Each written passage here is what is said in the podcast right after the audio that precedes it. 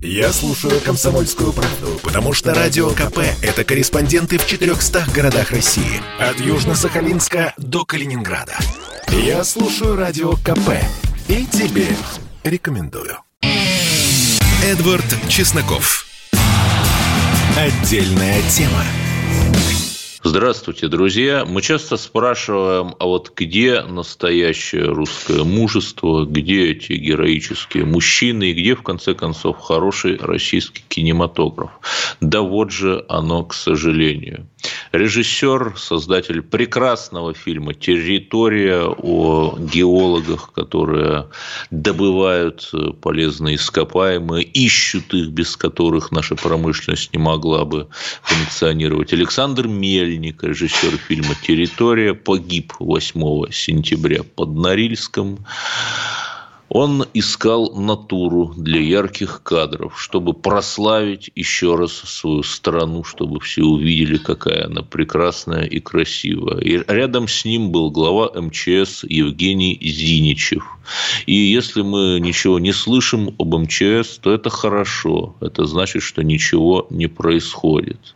А если мы слышим про МЧС, это значит, что оно стремительно идет помогает, приносит помощь, как последняя надежда. И есть два варианта работы при чрезвычайных ситуациях. Это приоритет жизни спасателя, ну такой западный, американский вариант, и приоритет жизни спасаемого. Это наш вариант, это тот приоритет, из которого исходил Евгений Зиничев. Светлая память, мы будем, конечно же, помнить об этих прекрасных людях, которые до самого последнего мгновения стремились прославлять свою страну и помогать другим. Поговорим о других темах дня. Тоже э, не очень, конечно, приятная новость. В 6.50 утра в городе э, Ногинск, я всегда путаю ударение, в общем, в Московской области произошел взрыв бытового газа. Ногинск мне подсказывают. 17 квартир разрушены полностью. Да вы, наверное, видели эти действительно тяжелые кадры. И что интересно, взрыв произошел в квартире на третьем этаже, где проживала многодетная семья. И есть версия, что они пытались согреться, зажигая газ, бытовой газ на плите. Ну и вот, э, в общем, произошло то, что произошло. Э, двое, э, по меньшей мере, погибших видимо, вот, э, возможно, они связаны вот с той самой многодетной семьей. Есть руководитель программы водолазной подготовки Центра подготовки космонавтов имени Гагарина, в числе погибших тоже вот э, какая-то новость, которая так странно рифмуется тоже с трагической гибелью министра МЧС. Но все-таки давайте послушаем эксперта. У нас на линии Юрий Антипов, независимый технический эксперт. Э, Юрий Николаевич, ну вот тоже э, периодически происходят эти печальные события. Например, в Екатеринбурге сегодня тоже был взрыв бытового газа. Вот почему это происходит? Можно банальный вопрос. Ну, во-первых, добрый вечер всем радиослушателям, ну и, конечно же, ведущему. Ну, а теперь по газу. Ну, конечно, сейчас будут э, очень много писать, говорить в очередной раз, что газ опасен, что с газом надо уметь обращаться, ну и так далее. Но вот я бы хотел все-таки на радио сейчас поднять немного другой аспект этой проблемы. Вспоминаем Магнитогорск где вообще обрушилось несколько подъездов. И вроде бы как тоже газ. Ну, не будем сейчас обсуждать, газ это или нет. Нет, ну, действительно, но, официальная но, версия, да, газ, да. Да, но смотрите, значит, я очень плотно расследовал вообще Магнитогорское обрушение. И что меня поразило, и о чем э, даже написали некоторые СМИ – если вы помните, в Магнитогорске обрушилось полностью два подъезда. Так вот, э, дело в том, что заделки плит перекрытия в Магнитогорском доме, э, то есть опирание на вертикальные несущие панели было не более 5 сантиметров. Поэтому достаточно было только дом тряхануть. Ну, то есть, по сути, карточный домик. Да. И вот то же самое я сейчас наблюдаю, ну просто перед началом вашей передачи, раз уж был такой запрос, я посмотрел э, первое фото. Да, взрыв на, по моей, как бы, вот, по моим наблюдениям, это было на третьем этаже. Но плиты вывалились, плиты вывалились. И одна плита лежит прямо перед домом, э, плита наружная, вернее, панель наружная. На ней нет ни одной привязки в виде арматуры. То есть она просто вывалилась. Соответственно, посыпались плиты перекрытия. То есть одна плита вываливается, бьет по ниже лежащей плите и начинается рушиться друг за другом, как правильно вы сказали, карточный домик. Да. Поэтому я, так скажем, с содроганием всегда наблюдаю, как после таких ЧП, когда должна вылетать, во-первых, оконная рама. Ладно, сейчас у всех остекление, и на балконах остекление, и стеклопакеты стоят, да. Должна вылететь просто одна панель. Ну, ладно, должна упасть одна плита перекрытия, пустотелая, как правило. И все. Но почему у нас, как карточный домик, снизу доверху начинается все вываливаться? То есть вываливаются все наружные панели и вываливаются у нас плиты перекрытия. Вот этот вопрос надо рассматривать. Потому что газ, ну, к сожалению, но это опасное вещество, если не соблюдать меры предосторожности, он рано или поздно будет взрываться. Но вот таких последствий, как Магнитогорск, как вот сейчас Ногинск, их не должно быть. Ведь жертвы возникают даже не в той квартире, где все произошло, а ниже лежащие и выше лежащие тоже начинается строительное разрушение. Вот это очень плохо. Да, но тут еще возникает вопрос, ведь были советские нормы, согласно которым даже если происходит утечка газа, то нужна какая-то немыслимая концентрация. Вы правильно сказали, что даже если, не дай бог, взрыв газа, то вынесет просто рамы взрывной волной. Вот э, что не так? То есть мы отошли от этих советских норм, э, которые написаны были кровью, и поэтому стали, ну, объективно чаще эти взрывы газа, или что происходит? Ну, во-первых, я уже вам обозначил и нашим радиослушателям, что строительные нормы – это одно, а что строят на самом деле – это совсем другое. То есть между панелями, между плитами перекрытия нет необходимых нормальных заделок. То есть плита должна лежать как минимум 12 сантиметров перекрытия. Я говорю, в Магнитогорске максимум 5. Угу. Чуть-чуть разошли стены, и все рухнуло. Нет связки арматур. Дальше. Э, у нас метан. Метан, он легче, чем ну, бытовой, природный газ. Он легче, чем и он, воздух. он бесцветный еще. Ну, бесцветный как бы в темноте мы особо его и не увидим в любом случае. Дело в том, что он должен скапливаться на потолке в помещении. Соответственно, должна работать хорошая вентиляция в квартире, естественная вентиляция. Давно ли у нас проверяли такую вентиляцию по домам? Я знаю, что газовщики иногда приходят, посмотрят подводку к самой плите, и уходит. Ну, газовая колонка, плита и уходит. А вентиляция, вы посмотрите, она вся заросла.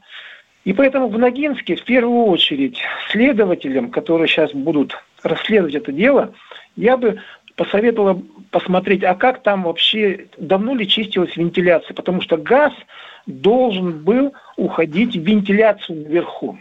Ну вот это ровно то, о чем я вас и хотел спросить, потому что даже если допустить, что да, окна законопачены, э, но есть же, естественно, вентиляция. И вот вы ответили на этот вопрос. Да, если она не заросла э, грязью, не заросла копотью, жиром, она должна была убрать этот газ. Теперь по наполняемости помещения, вот начали тут уже говорить, что вот э, версии, ну, версии, я так понимаю, на бытовом уровне, что вот семья, значит, решила погреться, оставила газ включенным, а он по какой-то причине погас, и пошел газ в квартиру и так далее. Значит, кухня для того, чтобы достигла 5%, э, это минимальная концентрация, когда газ может уже взрываться, значит, наполняется примерно, ну, обычно стандартная кухня, примерно за час. Соответственно, квартира ну, я так понимаю, там, как было написано, многодетная, это значит, ну, двушка либо трешка, значит, наполнится до минимальной концентрации взрывной, примерно, ну, 8-10 часов. Но газ, в него добавляет специальные ароматизаторы. Ну, это мы знаем. Поэтому уже при одном проценте этот газ очень сильно будет ощущаться в квартире. Я не думаю, что семья из взрослых людей и детей всю ночь дышала и не чувствовала запаха газа. И еще один момент, который я заметил на разрушенном доме в Ногинске. В кухне взрыва не было. Угу. Кухня да, на э... там нет следов нет следов ну взрыва. Вот мы эти данные, надеемся, на них обратят внимание профильные органы, которые, конечно, будут расследовать. Спасибо, с нами был Юрий Антипов, независимый технический эксперт. И 8 800 200 ровно 9702 задам вопрос часа.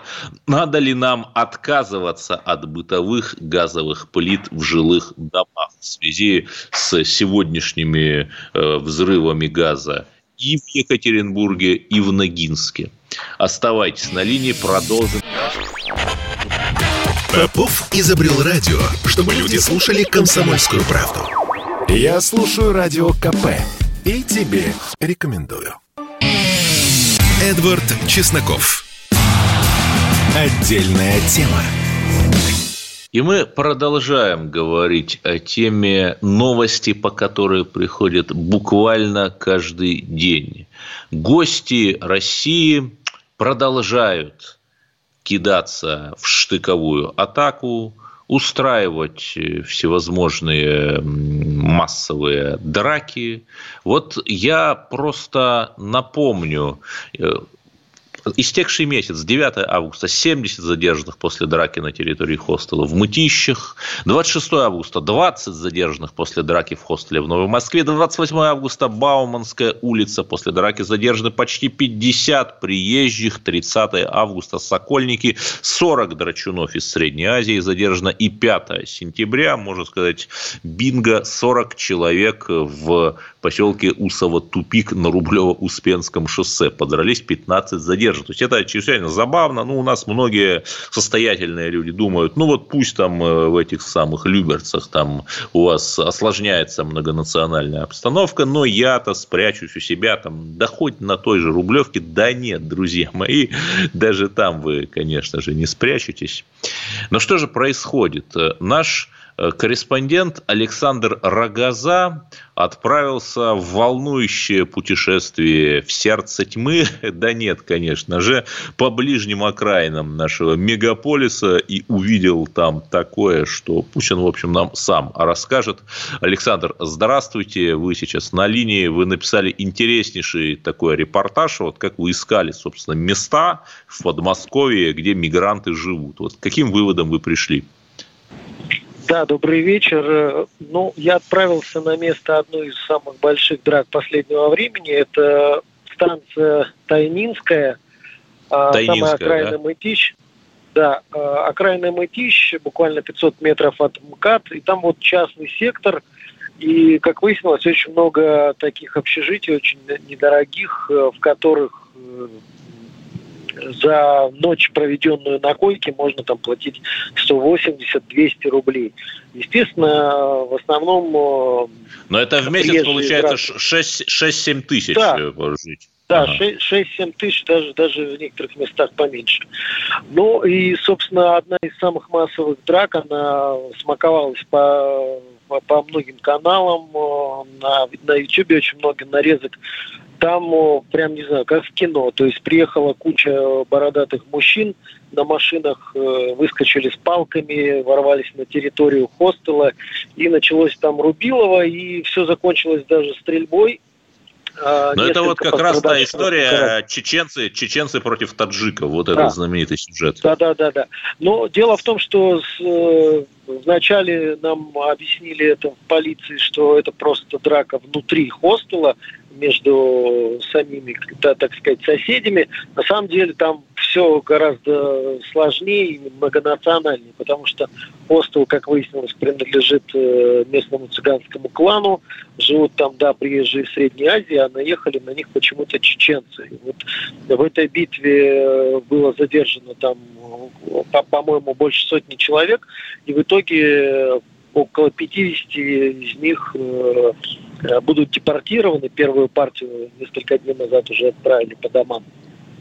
Но э, суть в том, что вот в этом поселке, это один небольшой отдельно взятый дачный поселок, так его назовем, э, частный сектор, там практически практически через каждые 100 метров вот находятся эти общежития, которые очень э, так просто устроены. То есть на, на, на, участке, на участке строится двух-трехэтажный э, дом, э, в котором куча комнат по коридору, э, естественно, не в каждой комнате. И дальше все очень быстро распределяется, распродается, то есть сдается, сдаются эти площади. И даже если так прикинуть, что это самые дешевые места, там 200 рублей в сутки за койку, то если там, например, две сотни человек, это больше миллиона ежемесячно приносит. Но я так а, понимаю, что налоги, естественно, не платят. Ну, сложно сказать, платят или нет, но понятно, что им есть что скрывать, потому что каждая такая, каждый такой объект прячется за трехметровым забором.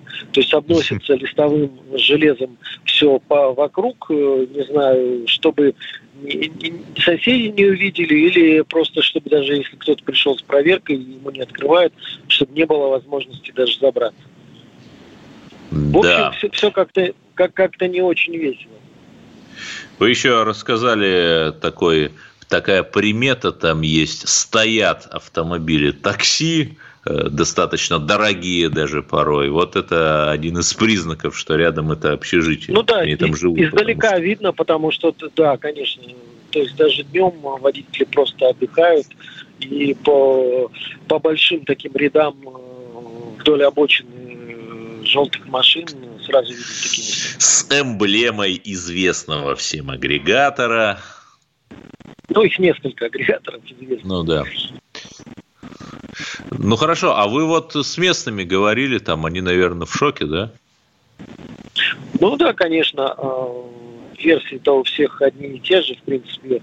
А, говорят о том, что людям, которым уже исполнилось, скажем, 45 плюс на работу не берут, зато вот э, приезжают люди, которые занимают эти места, разговоры э, об этом в основном ведутся. Ну и самое главное, что э, вот эти общежития, они действительно, как мы видим, отравляют многим кровь, потому что э, когда случаются там какие-то вот, это, вот такие стычки, это аукается всем. А, то есть, естественно, жить рядом с такими местами не, не очень комфортно. Э, самое странное, что в этом же поселке, помимо вот этих общежитий, есть и довольно дорогие дома. Не знаю, насколько комфортно вот богатым людям, мы с этого, собственно, начали, да? Да, да, да. Это такой чистейший уже постмодерн. Ну, да. И как из этой ситуации выходить, непонятно. Но самое интересное, мы пытались разобраться, почему такая активация произошла таки, такого, такого большого количества, полдюжины а, буквально за месяц крупных драк.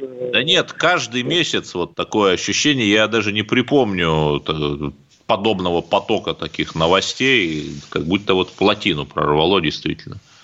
Ну, эксперты объясняют это тем, что ну, вот, э, долго был коронавирус, э, люди напряжены, билеты дорогие, многие границы были закрыты, и поэтому якобы э, не могли выехать, и вот это э, напряжение э, как бы вылилось в течение последнего месяца. Но не знаю, можно ли доверять этой версии, но, как утверждают, все-таки в основном причины таких стычек, они довольно простые, бытовые. Сначала кто-то кому-то на кого-то не так посмотрел, слово за слово, а потом сообщаются в чат просто контакты ну, то, то есть э, адрес места да, бьют те вот самые там и очень быстро. Быстро собирается огромное количество людей, которые просто готовы поддержать земляков. Ну, это вот какая-то, в общем, пассионарная молодежь. Понятно, что они смотрят. Я даже там в метро еду, но смотрю, что парни смотрят. Смотрят бои ММА всевозможные, там, или бокс. Ну, вот они в соответствующем, скажем так, дискурсе живут, ну, и как-то переносят его в реальную жизнь, мне кажется. Вот такая система ценностей. Ну да, это тоже такая уже распространенная довольно э, система боев ММА. Кстати говоря, я удивился, пока писал этот материал, выяснилось, что вот там, на этих соревнованиях, довольно часто такие стычки бывают с участием публики. А, но многие эти вещи даже не попадают в новости. То есть мне я общался с одним Потому человеком, что это закрытое соревнование. Да, и он мне бросает э, Часто видео, подпольное, нелегальное, да. Да, видео с, с такого турнира, который два дня назад прошел. В новостях об этом ничего, а там такая драка на видео, что просто мама не горит. Да, то есть такое ощущение, да, что вот существует какой-то параллельный мир, параллельный мир который живет по своим законам. Вот. И а что делать-то? Ужесточать миграционную политику или наоборот э, открыть границы для русских, желающих вернуться в Россию? Ну, как, как вот э, вчера, если не ошибаюсь, Сергей Семенович Собянин сказал в интервью «Комсомольской правды», когда к нам приходил да, в редакцию, э, самая действенная мера – депортация при малейших нарушениях. Ну, то есть не то, что при малейших, а если по закону грозит за эту депортацию, то тут чего миндальничать. И, в принципе, даже, вы знаете, я удивился, мне рассказывали эксперты о том, что многие якобы даже сами мигранты поддерживают вот депортацию туда-сюда. Я думал, что это отговорки, а когда полез, э, готовив материал а, в интернет, оказалось, что большое количество блогеров, э, то есть э, приезжих э, ребят, которые живут в Москве, они там вот действительно эту тему поднимают, что-то там рассказывают своим землякам, типа, что зачем такое делать, из-за этого проблемы возникают у всех. Ну, ну да. и, к слову, вот одна была драка, да, в Кузьминках, когда там передралось 200 человек, много задержанных, и вот тогда в рамках профилактики сразу 6 тысяч э, иностранных граждан э, ну, доставили в Да, ну, собственно, Собянин, Собянин как раз писал об этом же в своем блоге, на, что порядка 17 тысяч мигрантов депортировали. Да, спасибо. Э, с нами был корреспондент «Комсомольской правды» Александр Рогоза и 8 800 200 ровно 9702. Повторю свой вопрос часа в связи с э, трагедией с газом. Надо ли нам отказываться от бытовых газовых плит в жилых домах? Давайте обсудим это сразу же после выпуска новостей и оставайтесь на волнах Радио КП. Я слушаю Радио КП, потому что здесь Сергей Мартан, Дмитрий Гоблин-Пучков, Тина Канделаки, Владимир Жириновский и другие топовые ведущие. Я слушаю Радио КП и тебе рекомендую. Эдвард Чесноков. Отдельная тема. Оказывается, год назад, когда 33 вагнеровца были жестко задержаны в санатории «Белорусочка» белорусскими силовиками, это была провокация Украины, которая она осуществляла, она, то есть Украина готовила в течение 18 месяцев с ведома американских спецслужб ЦРУ и предположительно при их поддержке. И это сообщает там не телеканал «Царьград», не Федеральное агентство новостей и другие наши э, СМИ, сражающиеся с иноагентами, а CNN – в своем шокирующем расследовании. Оно, правда, повторяет известный материал Александра Котца на ту же тему, где даже фотографии этих ЦРУшников были, которые курировали эту операцию по вылову вагнеровцев. Но Одно дело там «Комсомольская правда» об этом пишет, а другое об этом пишет CNN. И вот давайте попробуем в этом разобраться. Что же это была такое за провокация? У нас на линии Игорь Мангушев, политтехнолог, автор телеграм-канала «Записки авантюристов». Игорь, ну вот э, такое ощущение, что из гомункула у нас в Незалежной вылупился огромный чужой и брызжет своей кислотой, прожигающей даже переборки космического корабля во все стороны. Вот. Добрый вечер, Эдвард. А, значит, действительно, а, публикация на CNN, она произвела такой эффект разорвавшейся бомбы, прежде всего а, в украинском экспертном сообществе, потому что, ну, как вы знаете, наверняка мы уже давно ждем расследование знаменитой группы Беллингкэт э, на эту тему. Э, Христа Грозев все приезжает и приезжает на Украину, снимает, с кем-то встречается. Но вот сначала они обещали весной, потом в июле, сейчас перенесли на сентябрь. Но, скажем так, скандального репортажа все не получается. Например, украинский журналист Юрий Бутусов связывает это с тем, что во время последнего визита Христо э, Грузев о чем-то договорился с Ермаком и с другими людьми из администрации Зеленского, из офиса президента Зеленского, а, которые, по мнению, опять же, скажем так, украинских ура-патриотов, а, непосредственно виновны в провале этой операции. Просто действительно нет, нет, ну украинского... у них-то перемога всегда в зраду превращается. Это классика. Да, но а, тут зрада чуть не получилось у России, а, потому что ну, необходимо сначала посмотреть а, на главных действующих лиц операции. А, у них а, сменился состав, причем сменился руководящий состав именно в пользу боевых офицеров. А, Вы имеете в виду которые... ГРУ Украины, да? А, ГУР, ГУР. ГРУ это у нас, да, а у них ГУР. А, ГУР. Главное управление разведки Украины. Туда был назначен сейчас руководителем а, некто Буданов, а, полковник а, ВСУ, Но ну, который... Это свою, не тот полковник, боевую... Буданов не тот. Да, да, это другой полковник Буданов, но, судя по его биографии, не менее активно участвующий в боевых действиях. То есть впервые он попал поле зрения как бы, российских средств массовой информации а, в 2018 году, когда была попытка украинской диверсии, э, точнее говоря, в 2016 году, 16, когда была попытка украинской диверсии в Крыму. Да, то есть это первое упоминание о нем как бы на просторах интернета, э, но если брать его послужной список, видно, что он воевал с 2014 года в составе и Кировоградского, э, Кировоградской бригады специального назначения, а потом уже в Главном управлении разведки в зоне АТО. И практически из боевых он не вылезал. Более того, а, у него есть не только как бы э, карьерная составляющая, почему он начал хорошо работать, но и некая идеологическая.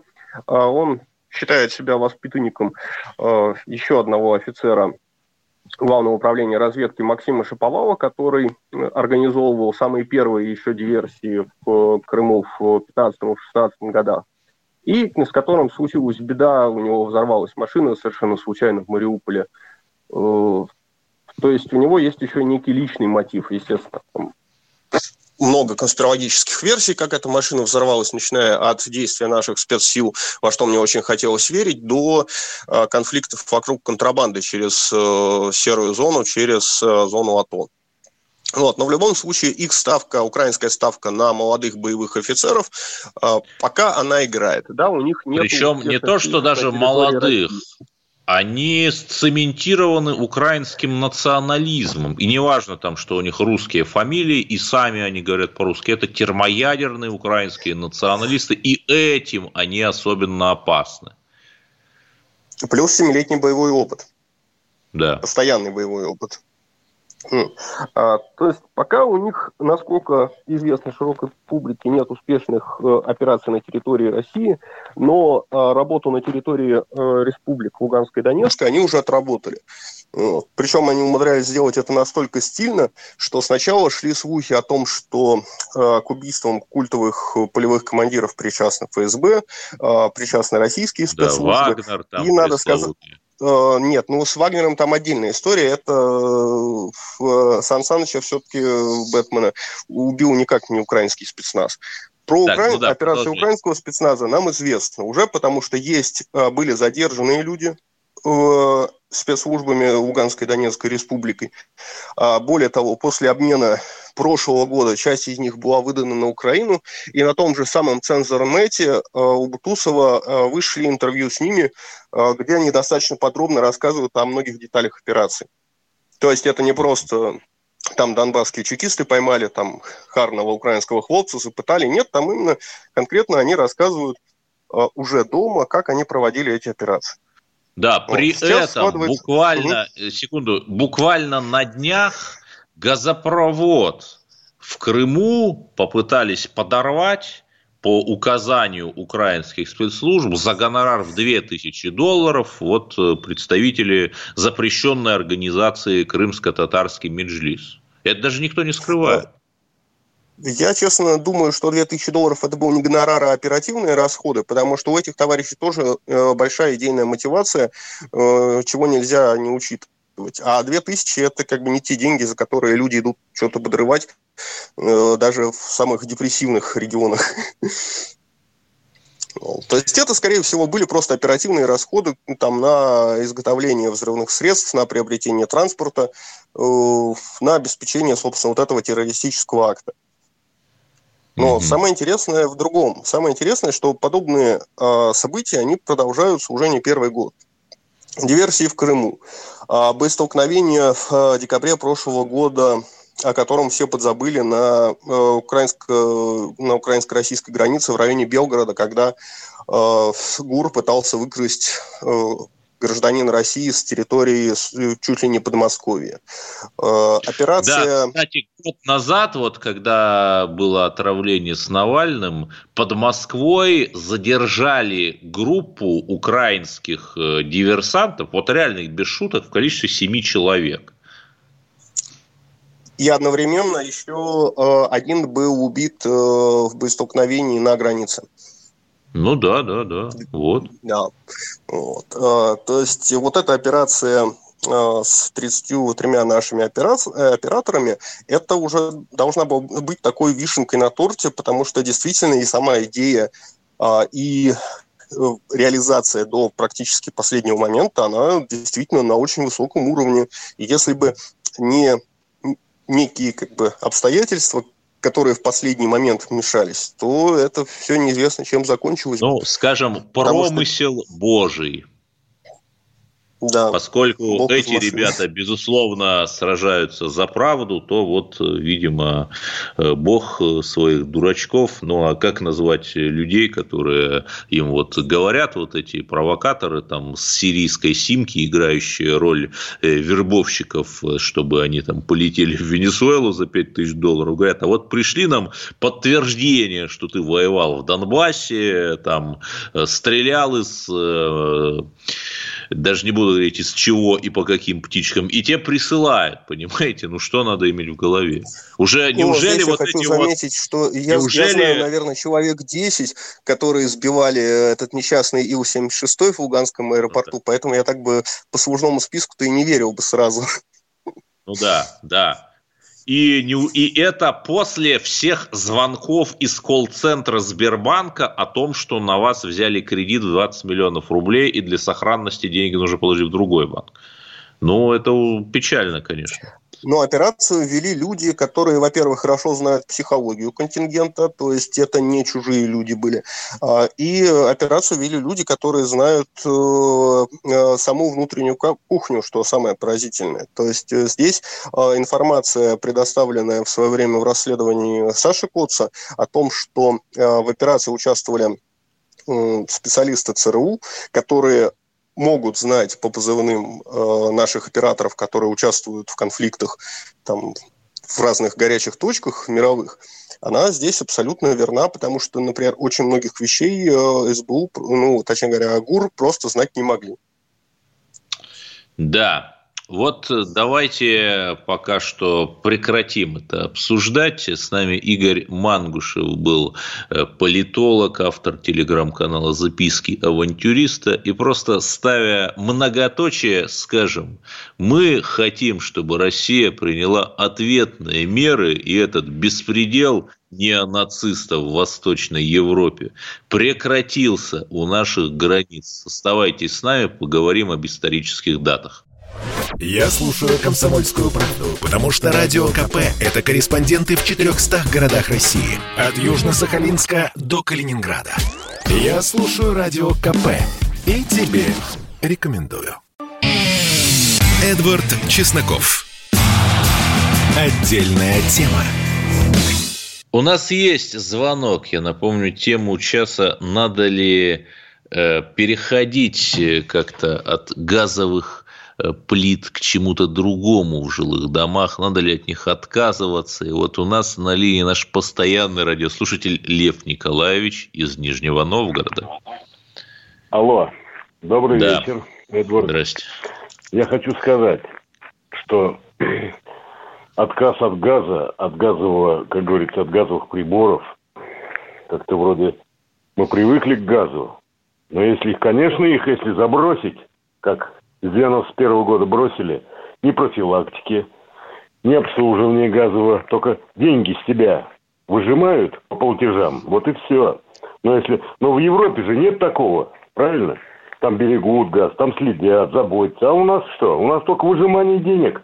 У нас же демократия. Мне пишут в WhatsApp, ко мне раз в полгода приходят, у человека газ как раз стоит. Так что, вот, ладно. Вначале, Раз ну, год. Спасибо, Лев Николаевич, наш постоянный радиослушатель. И давайте поговорим о хорошем, о русских победах, коих у нас много. И 8 сентября мы отмечаем одну из них. Недаром помнит вся Россия про День Бородина. И я предлагаю все-таки немного нам развеяться после тяжелого трудового дня и послушать прекрасные стихи Михаила Юрьевича Лермонтова. Бородину. Уланы с пестрыми значками, драгуны с конскими хвостами. Все промелькнули перед нами, все побывали тут — вам не видать таких сражений, Носились знамена, как тени, В дыму огонь блестел, Звучал булат, картечь визжала, Рука бойцов колоть устала, И ядром пролетать мешала Гора кровавых тел.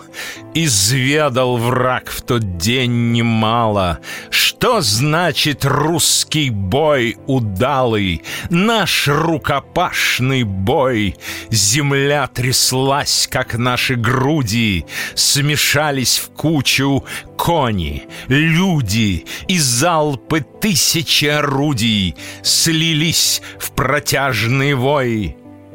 Вот смерклась. Были все готовы за утро бой затеять новый и до конца стоять. Вот затрещали барабаны, и отступили басурманы. Тогда считать мы стали раны, товарищи считать.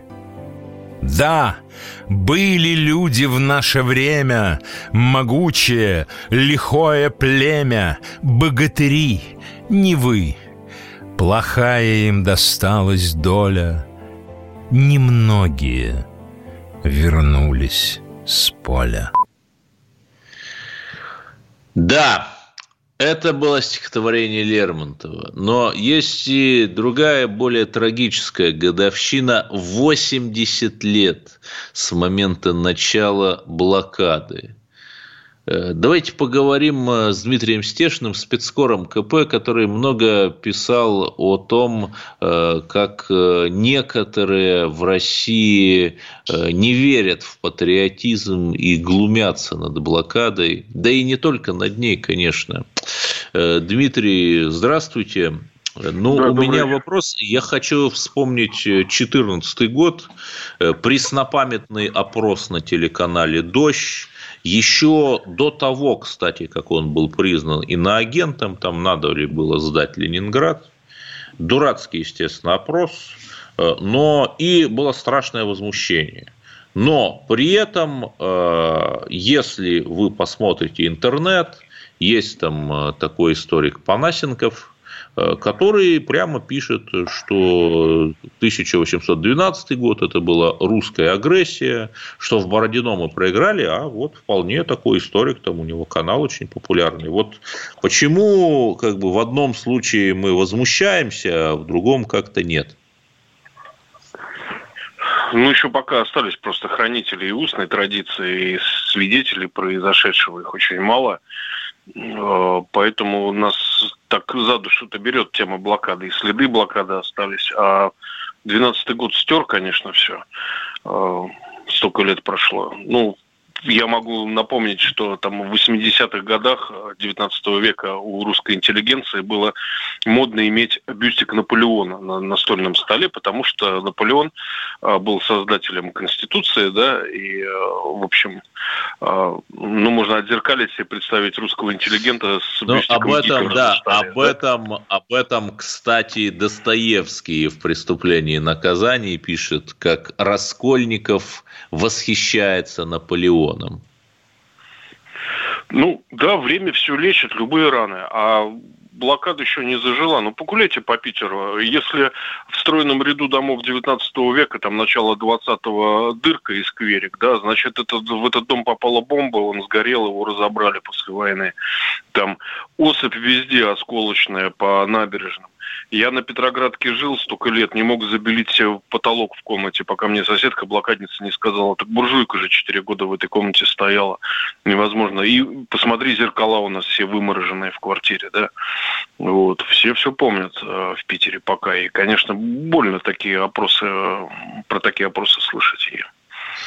Да, э, но вот э, далеко не все петербуржцы, ленинградцы относятся к своей истории с таким пиететом. Есть, э, был, вернее, Даниил Александрович Гранин, безусловно, великий писатель. Тут я не спорю, там, лауреат многочисленных премий, почетный гражданин Санкт-Петербурга. Но вот он, особенно вот в последние годы жизни, когда как бы уже стало можно, в постсоветское время, достаточно критично отзывался о блокаде. Вот э, как-то это можно прокомментировать?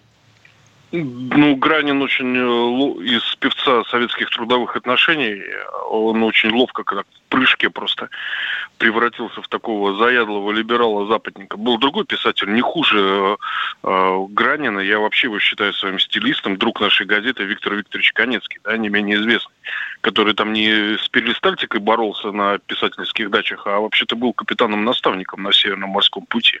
Конецкий тоже пережил блокаду, но от него никогда не услышал, невозможно было услышать ни худого слова ни про блокаду, ни про СССР, не худого, а пораженческого, да, вот то, что транслировал Гранин. Причем его разоблачили там много раз. Вот, э, недостоверность, что все это, то, что он рассказывал, это по слухам как минимум, да. Ну вот, вот из серии того, что э, Жданов, глава Ленинграда, ел пирожное, при том, что у него там диабет был. У него был диабет, сына его госпитализировали с дистрофией, на минуточку сын а, главы города, да, он не мог сына нормально накормить. Представляете? И я думаю, если бы такое случилось, там мне рассказывали, что там ему возили жареные курицы на истребителе. Ему Сталин таких жареных куриц бы показал, если бы узнал, да? А на самом деле этот слух был вброшен гатчинской Айнзайц командой, которая занималась специально распространением слухов в блокадном городе про фонтаны гноя на, Пискаревских, на Пискаревском кладбище на других кладбищах, которые весной отравят всю воду в городе и так далее. Вот у них были такие рабочие боевые слухи, которые агентура распространяла. И это потрясающе, когда мне в столовую Ленэсдата в 90-м году там одна известная питерская журналистка вдруг начала пересказывать вот эти слухи, э, придуманные немцами для распространения в блокадном городе. Представляете? И когда я ей про это рассказал, она была в шоке. Да, но, кстати, очень многое же части геббельсовской пропаганды пережила своих создателей. Например, вот этот нарратив про миллионы изнасилованных немок. Это как раз Геббельс придумал, там еще добавляю, что вот идет азиатская орда, хотя на самом деле изнасилованиями это как раз отметились американцы. Да, мифы злые, мифы живучие, потрясающие. Просто, может быть, часть людей просто хочет слышать и хочет их транслировать. Да, но вот еще что, последнее время наши там уважаемые э, художники, режиссеры обращаются к теме блокады, но тоже как-то странно. Вот э, вышел фильм «Праздник», э, сценариста и продюсера Алексея Красовского, не того Красовского, а однофамильца. В 2019 да, году он вышел, причем это второй, по-моему, в истории э, современного российского кинематографа случай, когда фильму просто не дали прокат, прокатное удостоверение. Ну, потому что там как-то уж он очень уж вольно обращался с памятью о блокаде. Был еще вот тоже недавно вышел фильм, где э, блокадники изображены такими вот зомби из ходячими, э, из мертвецов. Блокадный дневник называется. Вот совсем недавно, в 2021 году вышел. Вот надо ли как-то на это реагировать, потому что, с одной стороны, стороны, искусство, оно должно быть ироничным, те же там э, американские кинематографы, регулярно там глумиться в, там, э, в Симпсонах, например, над своими ценностями или нет? Да, американцы могут хоть без штанов на головах ходить. А у нас своя жизнь и свои ценности. Кроме дневников еще были так называемые дневники Рябковского, мелкого клерка из Смольного, которого отправили куда-то под лахту э, зимой 42-го на поправку да, здоровья в санатории. Да, и он описывал Лукулова пиры. Я искал источник этих дневников, их бросили через мемориал, ну, сайт да, уже, понятно. через который вбросили, закрыт, ну, да. Ну, в общем, да. да. Д- Дмитрий Стешин, спецкор комсомольской правды у нас. И, конечно, давайте помнить жертв блокады и помнить тех, кто спас нас от этого зла. Слушайте радио «Комсомольская правда». Эдвард Чесноков. Отдельная тема.